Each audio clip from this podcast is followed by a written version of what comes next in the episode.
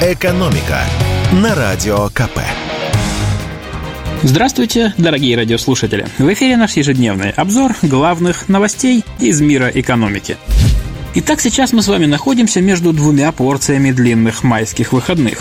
И я считаю своим долгом рассказать вам всю правду про любимое праздничное блюдо очень и очень многих из нас. Говорят, коньяк не настоящий, да, не весь. Но когда каждая вторая бутылка оказывается фальсификатом, это более чем серьезный повод воздержаться от рюмки. По крайней мере, если речь идет про недорогой российский коньяк.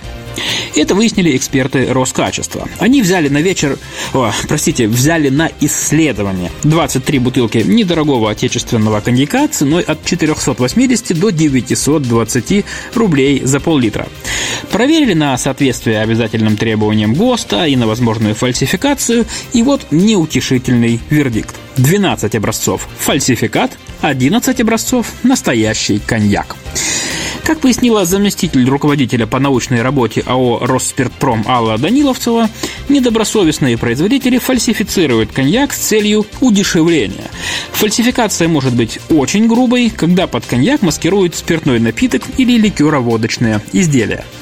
Как поясняют эксперты Роскачества, настоящий коньяк не может быть дешевым. Это по-настоящему трудозатратное производство, требующее отменного сырья и достаточного времени для выдержки, не меньше трех лет в дубе.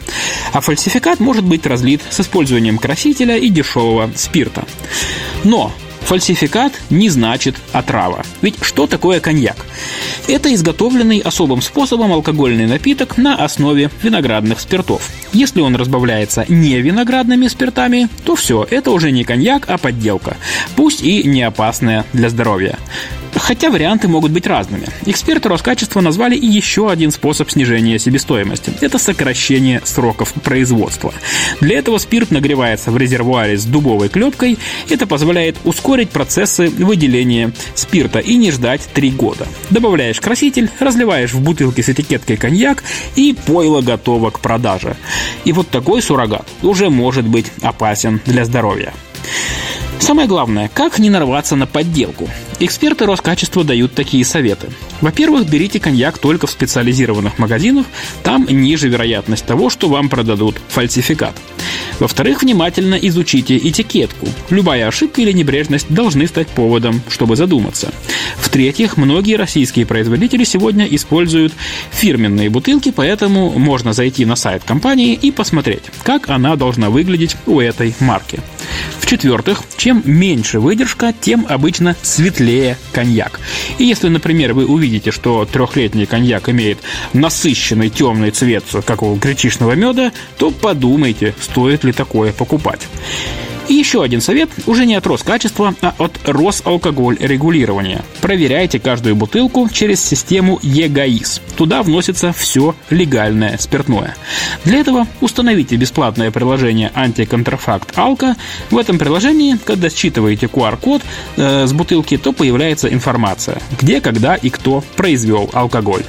Там же состав, крепость и лицензия. И в завершение выпуска я бы хотел рассказать о санкциях. Напомню, с марта прошлого года Центробанк ввел финансовые ограничения против россиян. В частности, запретил пользоваться, по сути, собственными деньгами. Нам нельзя снимать со своих счетов больше 10 тысяч долларов в валюте, а за границу теперь запрещено вывозить больше тех же 10 тысяч долларов наличкой. Многих это возмущает, но Центробанк стоит на своем. Правда, как стало известно, банкиры размышляют над неким тюнингом ограничений. Что это за тюнинг, пояснила глава Центробанка Эльвира Набиулина.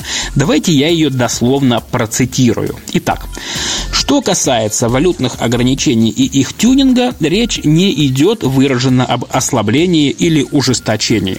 Речь идет прежде всего о тюнинге валютных ограничений для юридических лиц. К нам, ну то есть к Центробанку, обращаются разные компании и говорят о своих особенностях при проведении внешнеэкономической деятельности. И мы, опять же, Центробанк, готовы и можем это учитывать при некотором уточнении ограничений, сказала Набиулина. И добавила, чтобы никаких иллюзий точно не возникало. Еще раз, речь прежде всего о юридических лицах.